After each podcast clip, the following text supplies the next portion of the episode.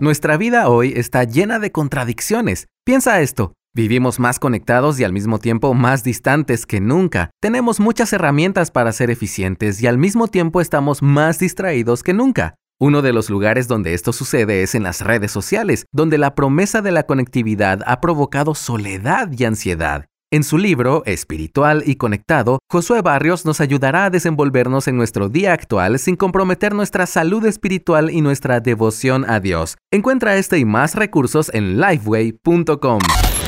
Muchos de los textos fuera de contexto de los cuales hemos hablado hasta hoy en este podcast se dan en el contexto de la predicación.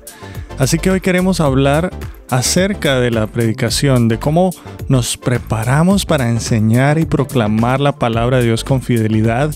Y para eso tenemos un episodio muy, muy especial desde Monterrey, México, con nuestro invitado especial, Emanuel Elizondo.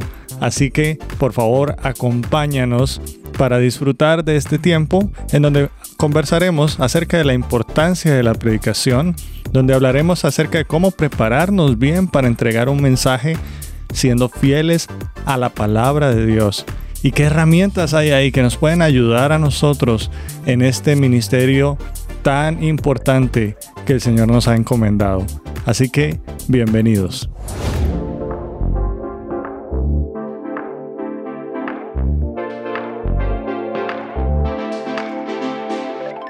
Hola a todos, bienvenidos a un nuevo episodio de Textos fuera de contexto. Hoy es un episodio especial, así similar al que hicimos en Chicago. Es especial otra vez porque Pepe no puede estar con nosotros hoy, así que disculpa a toda la audiencia el nombre de Pepe, que está eh, ocupadito el día de hoy, pero la razón por la cual yo estoy haciendo este episodio solo es porque estoy en Monterrey, la ciudad de los Regios. Así estoy súper bien acompañado hoy porque estoy aquí con mi querido amigo y hermano Emanuel Elizondo. ¿Cómo estás, Emanuel? Muy, muy bien, gracias a Dios, Fabio. Contento de poder estar contigo, de estar compartiendo juntos y de que estés visitándonos aquí en la ciudad de las, de las montañas. Ah, pues sí, aquí, aquí atrás tenemos la vista de una montaña. ¿Cómo es que se llama? el Cerro de la Silla. Cerro de la Silla, que tiene una forma particular, que de ahí viene el nombre. Ajá, de la silla de montar del caballo y la estamos viendo aquí con una, una vista espectacular hacia el cerro. Y acabamos de venir de comer unos tacos de... Unos tacos de ribeye. Eso. Y, y unos, este, como sopes con hasta me va a volver a dar hambre ah, de, lechón. Muy, muy buenos. Muy buenos, sí. Así que si vienen a Monterrey, pues Emanuel es un buen guía gastronómico eh, y ha pasado un buen tiempo. Así que gracias, Emanuel, también por haber aceptado la invitación para este episodio del podcast de Textos Fuera de Contexto. Pero antes, como siempre, nosotros tomamos un espacio para conocer a nuestros invitados, especialmente porque puede ser cada parte de la audiencia que no te conoce bien. Así que, ¿por qué no nos cuentas un poquito, Emanuel, quién eres, qué haces aquí en Monterrey, en dónde a dónde te ha llamado a servir el Señor? Bueno, mi nombre es Emanuel Elizondo.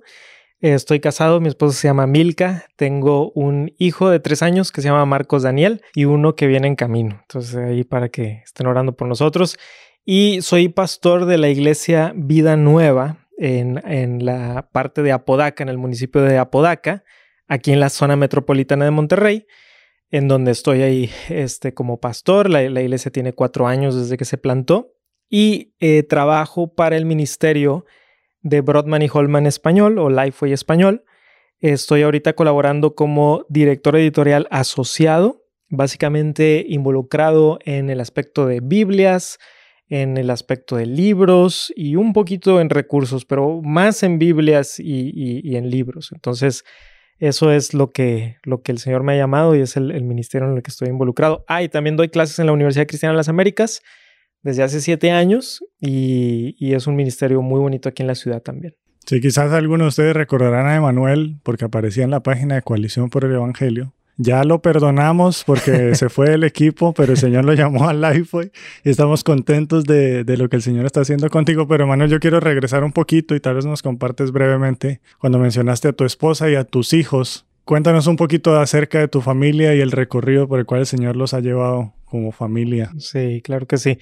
Pues eh, mi hijo Marcos Daniel tiene, él tiene una discapacidad física, este, de la cual nos, nos enteramos cuando él tenía más o menos un año, porque es una discapacidad genética. Y entonces, eh, por supuesto, eso fue una sorpresa para nosotros, ¿verdad? Como un matrimonio joven, es nuestro primer hijo. Eh, inmediatamente supimos que si el Señor había decidido poner esto en nuestro plato, era porque el Señor nos iba a, guiar a través de esto. Y aunque han sido años complicados, eh, nuestro hijo está muy bien, está mejorando muchísimo. Y tenemos, aparte del gran apoyo de nuestra familia en la sangre, que ha sido un gran apoyo, tenemos el apoyo de la familia espiritual en la iglesia, que de veras yo no sé cómo hubiéramos pasado o estaríamos pasando, ¿verdad? Si no fuera por el apoyo de la iglesia. Ha sido fundamental para nosotros. El, el apoyo, las oraciones y hay muchas historias. Y esta historia que la estoy diciendo en, en 40 segundos. Es una historia muy larga, eh, con, con, muchas cosas increíbles de la providencia de Dios. Quizá en otra ocasión pudiéramos ahondar más en esto porque hay, mucho más que decir, pero si lo pudiera resumir es Dios es bueno y Dios ha estado con nuestro Hijo y con nosotros y confiamos que así será de la manera que Él quiera. Amén, amén. Ahora, Manuel, ¿qué es lo que más te emociona de el obrar del Señor desde lo que tú has visto eh, en el ministerio en el cual Él te ha llamado, tanto de la iglesia local, pero también lo que haces con Lifeway en español. Pues algo que me emociona mucho es el poder ver cada vez más a voces eh, hispanas, latinas, que, que se pueden, de, de, cierta manera, que Dios nos esté usando para eso que ya les ha dado, ¿verdad? esa voz, esa sabiduría, ese ministerio, eh, poder llevarlo a quizá a otro aspecto del ministerio. A lo mejor están involucrados mucho, eh, por ejemplo, en la vida de la iglesia, pero no en los libros. Y en este caso, como editorial cristiana, ¿verdad? Es, es un privilegio el poder dar esa, esa eh, amplitud a ciertos temas y personas, ¿verdad? Que quizá si no fuera por el ministerio que Dios nos ha dado, a lo mejor ellos no pudieran publicar o decir lo que ahora están diciendo. Entonces, para mí eso es emocionante, sobre todo como, como hispano, ¿verdad? Como mexicano, el saber que, que hay voces eh, latinas, hispanas, que están eh, enseñando y dando contenido que va a ser de gran bendición. Bueno, Manuel, tú tienes un doctorado. Cuéntanos un poquito acerca de qué estudiaste y eso nos va encaminando hacia nuestro tema de hoy. Claro. Eh, sí, tuve el privilegio de, primero estudié mi, maestría en divinidad y después de eso eh, estudié un doctorado en ministerio con un énfasis en predicación expositiva. Entonces, básicamente es un doctorado en exposición bíblica y, y de manera muy puntual en la predicación expositiva como tal. Genial, pues audiencia, aquí estamos con un hermano que ha estado preparado para eh, la exposición de la palabra y hoy queremos hablar justamente de eso, de la predicación expositiva, los retos que vienen cuando enfrentamos la, el privilegio y la tremenda tarea de exponer la palabra del Señor. Así que, ¿por qué no entramos a nuestro tema central de hoy? Bueno, pues la pandemia hizo que proliferaran toda clase de exposición. Yo decir, exposición y predicación que no toda necesariamente era predicación cristocéntrica. Y tenemos plataformas que ya lo hemos hablado seguro y todos sabemos todos tuitean, todos instagramean, todos facebookean, todos exponen sus ideas. TikTokean. TikTokean, eso. Así que todos tienen una plataforma para hablar y, ha sido un medio que, que se ha explotado muchísimo en la pandemia, donde todos tienen un mensaje que decir. Y hemos visto un montón de iglesias que tal vez antes no tenían la plataforma virtual y ahora la tienen y entonces tenemos acceso a una cantidad de sermones, de mensajes de predicadores que no sé si nos alegra o nos preocupa porque no, no estamos seguros. Pero yo te quería preguntar para arrancar esta conversación es, ¿todavía es importante la predicación desde el púlpito en la iglesia local en medio de una era digital. Fíjate que desde hace tiempo, desde antes de la pandemia, ya había muchas personas que habían eh, pronunciado el fin de la predicación, ¿verdad? Desde los tiempos de la, de, la iglesia a la carta que decían, ¿verdad? En donde a lo mejor se iba a plantar una iglesia y primero le preguntaban a las personas, ¿qué quieres en una iglesia? Y levantaban ahí y, ah, ok, entonces hacían una iglesia a la medida. Y estas personas decían que eh, para el día de hoy una predicación promedio debería de durar unos 12 minutos, ¿verdad? Y, que cualquier cosa más larga que eso, eh, que ya estábamos en otros tiempos, ¿no? Y estoy hablando no de, de, hace tres años, estoy hablando que esto empezó hace, no sé, 12 años, 15 años.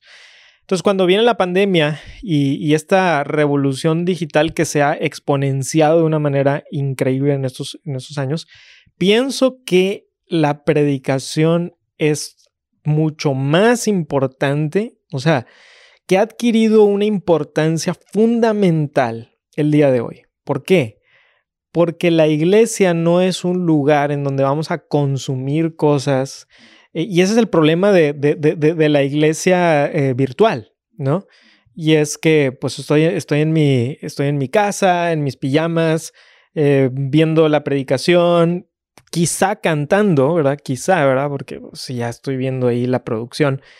Y a la hora del sermón, estoy checando Facebook, este, ah, oye, alguien, alguien llamó a la puerta, ahí voy. Ay, una vez paso por un sándwich, ¿verdad? Para, ah, ay, oye, y es que el niño, y al final, ¿verdad? Entonces, el poder tener una predicación sólida, eh, alimento espiritual, qué importante es en estos tiempos. Así que yo creo que, que en la pandemia yo me he dado cuenta de lo mucho que necesito una buena predicación bíblica para mí. Mucho más para los hermanos, ¿verdad? Sí, es fundamental para nosotros. Sí, y, ahorita que hablabas de eso, o sea, no solo la, realidad de la iglesia virtual, que tiene sus ventajas, ¿cierto? Y que nos fue muy útil claro, claro. y nos sigue siendo útil. Pero, ¿qué peligros puntuales ves tú, digamos, complementando un poquito ese tema, cuando hablamos de la iglesia virtual, porque vemos también, bueno, iglesia virtual y todo este tema de la iglesia multipuntos, en donde hay una predicación en pantalla. Incluso nosotros hemos visto otras modalidades también, como la iglesia, una iglesia multipunto, pero que se, se renta una sala de cine y entonces en la sala de cine se, proyecta el sermón que está sucediendo en otro lado y, no sé, es como, ¿qué, qué, podemos pensar? ¿Cuáles son los pros y los contras de, este tipo de, predicación y exposición de la palabra? Por un lado, la, ventaja de, tener estas reuniones digitales, ¿verdad? Cuando comienza la pandemia y hasta el día de hoy, que, que no hemos completamente salido, es que en, momentos de gran dificultad, en donde pues, se cerraron muchas, muchas oportunidades de salir, ¿verdad? Cuando había picos en la pandemia y todo eso, pues todavía tenías el acceso a la palabra de Dios, podías escuchar a tu pastor, eh, y, algunos lo hacían por Zoom, otros por Facebook, etc. Entonces, por ese lado, para las personas vulnerables, por ejemplo, las personas que no podían salir, eh, gran bendición. El problema es que si tenemos una, una teología baja de la iglesia, es decir, que la iglesia no es un lugar de comunidad, sino que es un lugar en donde yo consumo ciertas cosas, pues si, si esa es mi teología, pues obviamente que ah, está con ganas, está padrísimo. Estoy en mi casa, como ahorita dijimos, en mis pijamas, ni siquiera me tengo que arreglar, eh, no tengo que ir a ningún lugar, no me tengo que trasladar, este puedo estar aquí y como quiera, escucho la predicación y todo eso pero hemos perdido eh, mucho. O sea, este, esto, esto de lo digital es solamente temporal, no es lo que nuestra alma necesita. Y, te voy a decir algo rápidamente, Fabio. Este domingo pasado eh, fui recordado de eso porque por la gracia de Dios, bueno, ahorita que en, por, lo menos aquí en, Monterrey eh, ha bajado mucho la pandemia, entonces la reunión estaba llena. Y escuchar a tanta gente cantando, las verdades del Evangelio, oye, se te pone la piel chinita, la piel de gallina. O sea, ¿cómo? Y yo en ese momento pensé, este es el lugar en donde debo estar. O sea, este domingo en la mañana mi lugar no es en mi casa en pijamas. Este domingo en la mañana mi lugar es con mis hermanos cantando a todo pulmón y después escuchando la palabra de Dios. Qué cosa tan hermosa el poder tener una iglesia. Así es, así es. Ahora vamos a, vamos a hablar un poquito y a profundizar un poco en el tema de la predicación y quizás aquí hablamos un poco más a los predicadores, a los que el Señor ha llamado a la exposición de la palabra en la iglesia local o maestros tal vez. Y una de las preguntas que usualmente surge, porque hasta chistes tenemos de esto, es la duración de los sermones. Emanuel, ¿por cuánto predicas, predicas vos? Yo predico 45 minutos. Eso dices vos, ¿qué diría la iglesia? no sé qué diría la iglesia. Dicen por ahí que no acuerdo si era Sproul, creo que decía, es mejor que, que la gente quiera eh, más a que quieran menos, ¿verdad? No, este hermano, ¿cuándo va a terminar? Ya van al punto 7 y dijo que eran 10. Entonces, sí, yo, aproximadamente 45 minutos. Ahora, ¿tú crees que hay algo que nos informa sobre cuánto tiempo debemos dedicar a la exposición en un sermón? O sea, hay algo que deberíamos considerar decir, porque, porque encontramos de todo ahí afuera. Sí, hay gente que te va a decir, no, que el sermón debe durar 20 minutos, porque 20 minutos es la capacidad. Y de hecho, creo que aquí lo, lo hablamos recién con alguien que decía, el gobierno, de hecho, cuando te está demandando eh, asuntos que tienen que ver con el sistema de educación. Y creo que más dirigido a la parte virtual te dicen, no, tiene que ser de 20 minutos porque es como los estudios dicen que es así. Más de eso la gente ya no. Ya se pierde. Entonces, ¿qué hacemos nosotros? Eh, ¿Cómo esto nos informa? ¿Es algo que debería moldear o, dirigirnos? Pues mira, recuerdo eh, el año pasado vino aquí a la ciudad Mark Dever y le hicieron esa pregunta de del, tiempo y, de cuánto tiempo. Y creo que la, respuesta fue sabia porque eh, la respuesta que él dio es que hay un aspecto cultural también. O sea, mm. eh, es, por ejemplo, eh, hay lugares aquí en México y así será en muchos lugares de Latinoamérica en donde las personas tienen que recorrer mucho para llegar a la congregación, lugares rurales o ciudades muy grandes. Entonces, si tú vas y, te transportas por todo ese tiempo y llegas y el pastor tiene un sermón de 20 minutos, sientes que te robaron, o sea, dices tú, pero, pero ¿por qué, verdad? Más bien la gente quiere más. Yo, yo tengo estudiantes que, que han ido a, a, compartir iglesias rurales donde la gente se traslada de otros pueblos y lo que piden es dos sermones. O sea, predicas un sermón, luego tienen un descanso y luego hay un segundo sermón, porque para ellos o sea, tuvieron que caminar mucho tiempo. entonces, yo creo que hay un aspecto cultural ahí en donde, pero para mí la, la cuestión es, ¿cuánto tiempo puedo yo verdaderamente hacer una exposición sólida de un pasaje? O sea, hacerle justicia al pasaje, sin nada más dar una versión express que, ¿verdad? La versión light.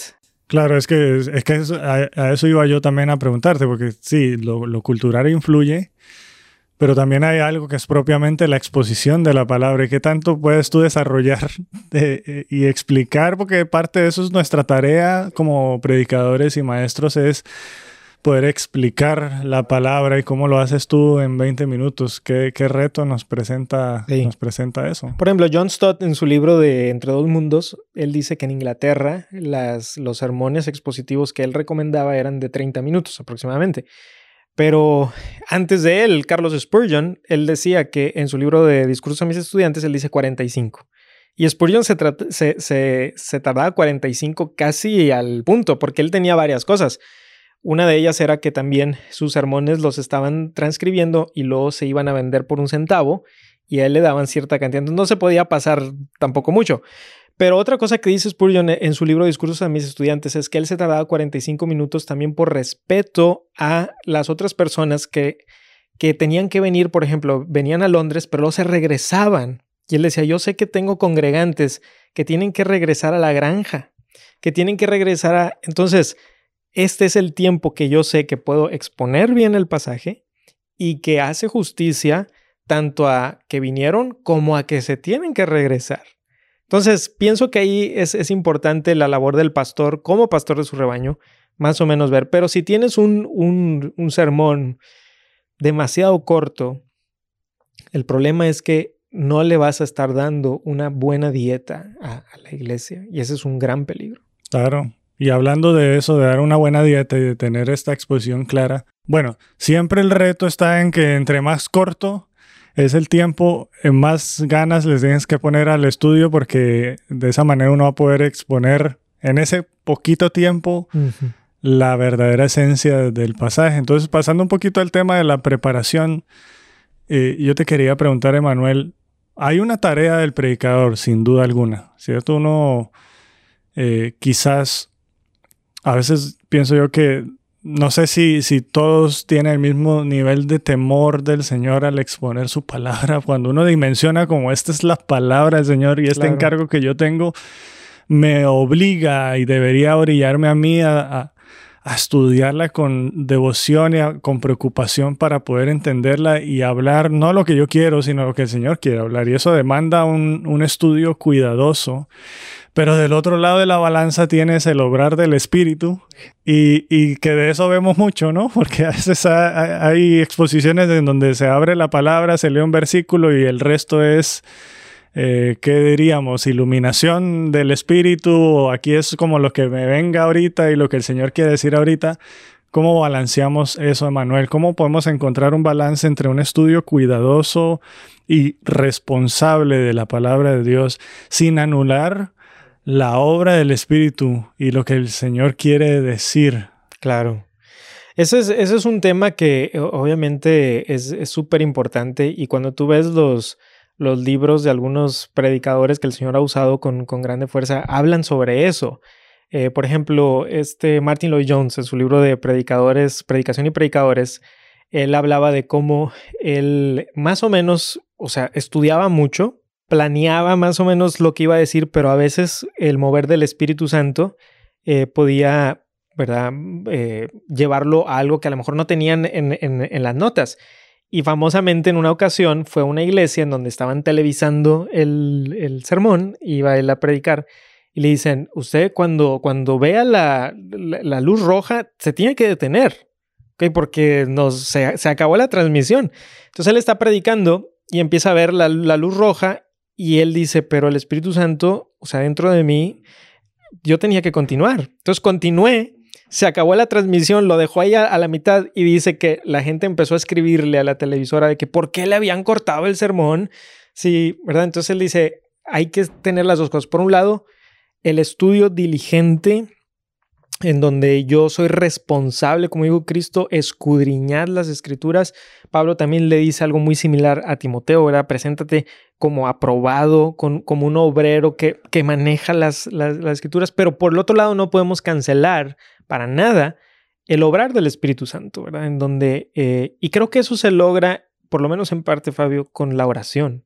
O sea, en donde yo estoy orando por el sermón y estoy, estoy pidiéndole al Señor que Él use este sermón por medio de su Espíritu Santo para impactar, porque de lo contrario es una charla. Mm. Y lo que yo quiero es que, sea algo diferente. Y, creo que también va de la mano con la manera en que nos acercamos a la palabra. Así es. Porque también este estudio cuidadoso eh, de las escrituras puede convertirse como en un, un ejercicio muy filosófico, teológico, científico y terminamos transmitiendo un montón de información que puede ser información verdadera acerca de Dios y verdadera acerca de la doctrina, pero que no damos espacio y no transforma. Eh, ¿Cómo, ¿Cómo, crees tú que podemos evitar ese, ese error? Hay varias cosas. Eh, Martin Lloyd Jones tiene una frase famosa que dice que ¿qué es la predicación lógica en fuego? ¿verdad? Y, y, la, y la idea es que la parte de la lógica, él no se refería a lo que normalmente uno piensa como lógica, como de silogismos y todo eso. A lo que se refería es que estás tú exponiendo las escrituras de una manera en, la que muestras qué es lo que está diciendo el pasaje, cuál es el pensamiento del autor. estás diciendo, mira, es que está diciendo esto, lo está apoyando así. Entonces hay un cierto, ¿verdad? Cierta lógica, pero en fuego se refería con el poder del Espíritu Santo. Eh, y eh, Steve Lawson dice que hay una diferencia entre enseñar y predicar, porque toda la predicación trae enseñanza. Eh, pero que en una ocasión le preguntaron a, un predicador, ¿y cómo sabe usted cuando es predicación o enseñanza? Y que el predicador le dijo, si no sabes cuál es la diferencia es que nunca has escuchado una predicación, mm. porque la predicación no es meramente un traspaso de información, ¿verdad? porque incluso la palabra predicar en griego, queruso, tiene que ver con proclamar. es una proclamación de un heraldo. El heraldo viene a proclamar lo que el rey dice. Entonces hay una, hay, hay una pasión que se debe de comunicar independientemente de si eres extrovertido, introvertido, Mm, si, mm, si te mueves en el púlpito, no te mueves en el púlpito, si usas las manos, si no las usas. La pasión se transmite. Cuando estás apasionado por lo que estás diciendo, eh, se transmite. Y yo no sé si tú lo, yo lo he visto, bueno, y yo creo que tal vez conociéndote, creo que tenemos una, una personalidad similar, pero mi esposa me lo ha dicho a veces, así como uno se transforma un poco cuando está exponiendo la, Sí. la palabra, porque no depende de la, de la personalidad. Y ahorita que tú mencionabas esto de, de, de esta, no solo es informar, pero es buscar que el Señor transforme a la hora en que nosotros proclamamos el mensaje del Evangelio. Eh, esto me lleva a pensar también en, en todos los retos culturales, sociales, políticos, de todas las circunstancias que rodean a la iglesia local, a las ovejas a las cuales el Señor nos ha llamado a pastorear. Y ahí tenemos un reto adicional, no solo es eh, compartir la palabra del Señor, pero también ser pertinentes a la ocasión Claro. Y a la situación, porque es ese pastoreo, ese cuidado de la grey de Dios eh, que nos invita también como predicadores y maestros a enseñar lo que la iglesia necesita. Sí. Y entonces aquí la pregunta es, ¿qué consejo le, le darías tú a los maestros o a los pastores que hoy enfrentan retos culturales, sociales, políticos, pero no saben cómo enseñar la palabra, que de modo que sean relevantes a las circunstancias que enfrentan? Sí. Porque uno se puede ir como... Este es el calendario de predicación, ¿verdad? Ya lo hice desde agosto del año pasado. no es que, se mueve para nada. y aquí estábamos y, y- y creo que hay, o sea, es como, eso no es malo del todo, pero ¿cómo encontramos ese balance entre una predicación que es pertinente a las circunstancias que vivimos? Eh, yo creo que eh, lo, lo que acabas de mencionar es clave y es el balance, ¿verdad? Porque por un lado, el periódico no puede ser eh, la, lo que ponga la agenda del sermón. O sea, si, si siempre el domingo vas a hablar de lo que salió en el periódico la semana pasada, llega un punto en donde parece que más bien es el periódico el que está poniendo la agenda y es y entonces cada vez que pase algo y te vas a convertir en un predicador que es simplemente un predicador de lo que ahorita está candente, ¿no? Y, eso a la larga aburre a las personas, ¿verdad? Porque van a decir, bueno, pero pues es que ya siempre es lo mismo, lo mismo es que está ahorita candente, cuál es el tema, pero por el otro lado uno no puede ser ajeno al periódico, por así decirlo, a lo que está sucediendo a nuestro alrededor. Entonces el balance pienso que está, por ejemplo, uno es en tener una predicación expositiva en donde le estás dando dieta regular a la iglesia, que por ejemplo nosotros ahorita estamos, eh, acabamos de comenzar Juan, entonces vamos en Juan capítulo 2. Y lo increíble es que en Juan, con esa predicación expositiva, encuentras cosas sumamente relevantes para el día de hoy. Y ahí es parte de la, de la verdadera contextualización, en donde dices tú como pastor, ¿cuál es mi congregación? ¿Cuál es la ciudad o el pueblo en donde Dios me ha puesto? Y cómo este pasaje habla a la vida contemporánea de las personas. Entonces, por ejemplo, lo que voy a predicar este domingo, eh, en donde el Señor Jesucristo limpia el templo, ¿verdad? La, limpia del templo, la que cuenta Juan el Evangelista. Pues qué relevante es para el día de hoy porque nos habla de cómo el Señor Jesucristo es la solución a esa religiosidad que muchas veces hay en, en- el, en el mundo en el que vivimos. Y eso está tan vigente hoy como lo estuvo hace dos mil años. Entonces pienso que ahí es donde eh, hay, hay gran, hay gran, eh, hay mucho hablar sobre contextualización, pero el problema es eh, tener un buen balance con ella, ¿no? O sea que no, no puedo yo todo, todos los domingos estar tratando de hablar de lo, de lo que está de moda. Eh, tengo que dar de comer a la iglesia una buena dieta, pero por el otro lado no ser ajeno a eso. Entonces, tratar de tener, como, como en muchas cosas, ¿verdad? Sentido común, sabiduría, oración, eh, conocimiento de, de- de- de mi congregación, todo eso. Y, y, Fabio, yo estoy aprendiendo eso, ¿verdad? También. Mm. O sea, no, no es algo como que eh, lo tengo ya aquí, no, no, no, no, para nada, no. Es algo que estoy aprendiendo. Y hablando de, de enseñar de manera pertinente y manteniendo un balance, te quiero hacer dos preguntas. ¿Expositivo o temático. y, tal vez para, si hay alguien que de repente no, no entiende qué es la diferencia, pues tal vez nos dices de una vez claro, claro. qué es predicación expositiva y qué es predicación temática. Sí, y déjame decir para, para empezar que puede, hay una predicación temático eh, slash expositivo, que, que ahorita podemos hablar de eso. Pero normalmente cuando alguien piensa en una predicación temática, básicamente es escoger algún versículo de la Biblia, eh, a lo mejor uno o dos, y predicar ya sea ese versículo seleccionado o escoger un tema y en base a ese tema seleccionar algún versículo en la Biblia. Que por poner el ejemplo que siempre se pone, ah, ahora quiero hablar del amor. Ah, ¿Qué versículo habla del amor? Ah, pues este. Y entonces, cuando yo predico temático, lo que hago es que básicamente mis pensamientos los estoy imponiendo a la Biblia para entonces predicarla. La predicación expositiva no, siempre es secuencial, pero tiende a ser secuencial. Es decir, tomas, por ejemplo, un libro de la Biblia, vamos a decir el, Evangelio según San Juan o Marcos o Filipenses, y lo predicas de principio a fin, versículo por versículo, exponiendo cada cosa que Dios dice. Y a eso le llamamos predicación expositiva, porque si tuviéramos que resumirla en una oración sería que la predicación expositiva es cuando el punto del texto es el punto del sermón. Eso es. O sea, de manera resumida, o sea, el punto del texto es el punto del sermón, mientras que en la temática muchas veces el pensamiento del predicador es el punto del sermón. Lo que yo creo, eso lo encuentro en la Biblia, a ver qué dice la Biblia sobre esto que yo ya creo. Ah, pues aquí agarro estos versículos fuera de contexto, los mezclo todos como, como una especie de caldo y sale el sermón. Y la expositiva deja que el texto sea el que hable. Pero tú crees que entonces la predicación temática siempre podría ser negativa? o hay predicación temática que puede ser bien hecha? Sí, definitivamente que sí. De hecho, nosotros la, práctica que tenemos en nuestra congregación es que, por ejemplo, cada como unos cuatro meses hacemos una serie temática. Entonces, por ejemplo, por, por, por, poner algún ejemplo, hemos tenido series sobre qué es la iglesia y es un poquito más temático.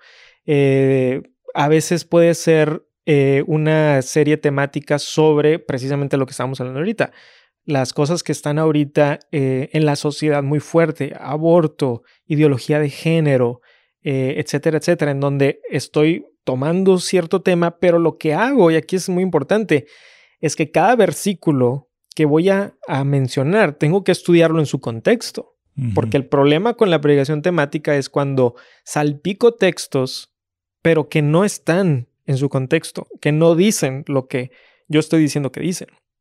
Entonces, una predicación temática responsable o temática expositiva es cuando estoy dejando que los textos sí digan lo que verdaderamente dicen.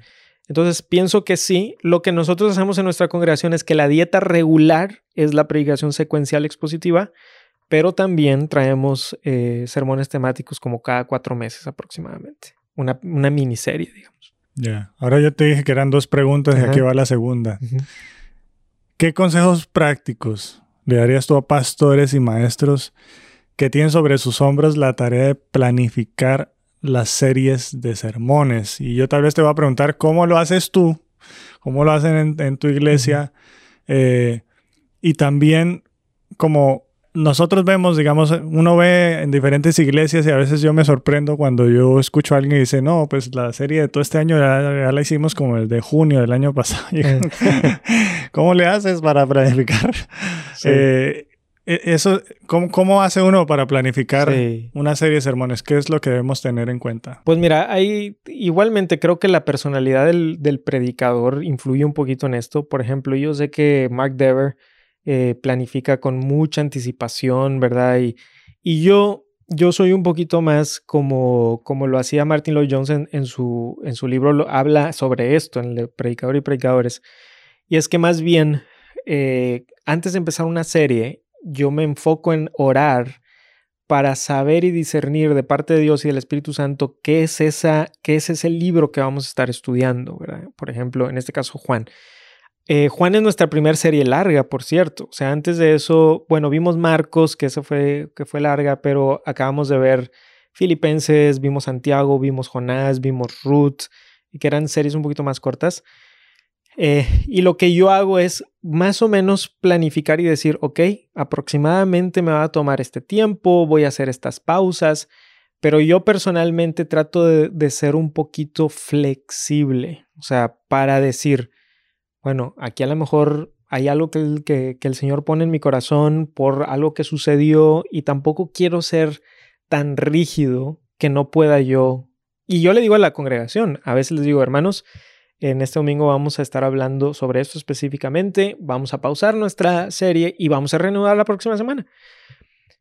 Entonces, para mí es un balance. Yo no puedo, como, como Emanuel, por alguna razón, simplemente planificar todo y decir, ya, ya tengo dos años aquí, no me voy a, no me voy a apartar. No, yo no puedo. O sea, siento que necesito dejar un poquito de flexibilidad. Entonces, la personalidad, la personalidad de cada pastor va, va a ayudar ahí pero sí tienes que tener un plan. O sea, no puedes decir, ah, vamos a ver, a ver qué pasa. No, sí tienes que tener un plan. Eh, para mí es muy importante darle a la iglesia visión. O sea, ¿hacia dónde vamos? O sea, esto es lo que vamos a ver, esto es lo que se va a enseñar. Vamos hacia allá, no, no somos un barco ahí con el timón dando vueltas. O sea, tenemos un, un lugar hacia donde vamos. Entonces, no sé si eso ayuda o no ayuda, pero más o menos es, es un poquito de mi personalidad con respecto a esto.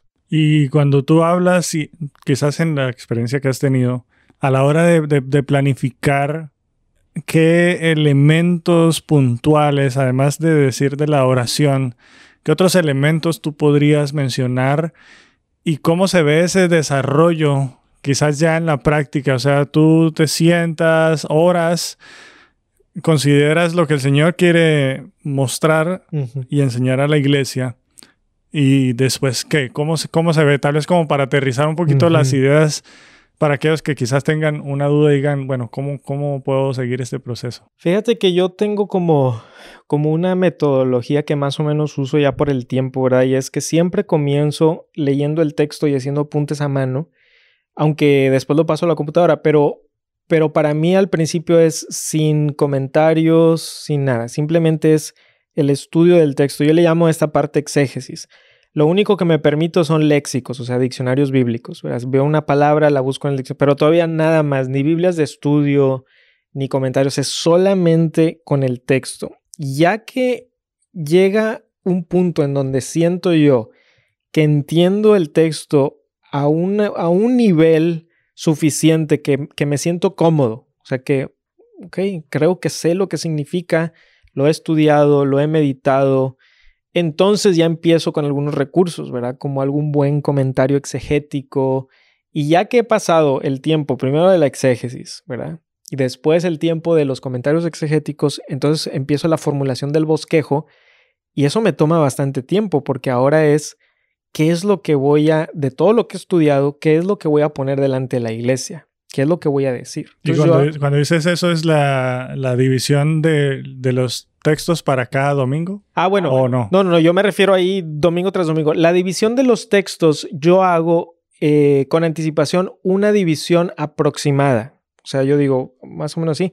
¿Y por qué digo aproximada? Porque me ha pasado a veces que estoy predicando un texto y digo, oye, esta división no funciona. O sea, yo pensé que estaba súper bien aquí terminar en el versículo 12, pero en realidad este subtítulo que está aquí no debería de estar ahí. Entonces yo me permito la, flexibilidad de cambiar eso.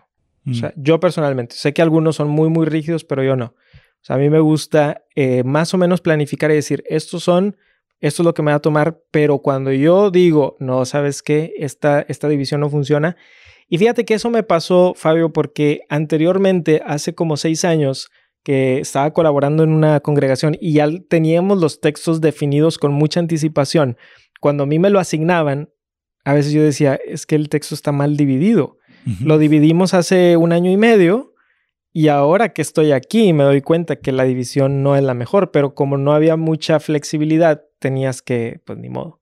Entonces, en ese sentido, a mí me gusta ser más flexible. Genial. Gracias, Emanuel. Sí, creo que todo esto esta, esta conversación y también la experiencia que has tenido con los errores que has dicho que, bueno, no, si no somos perfectos, no, no lo hemos aprendido todo, pero lo que sí creo que podemos eh, compartir con nuestra audiencia también son herramientas.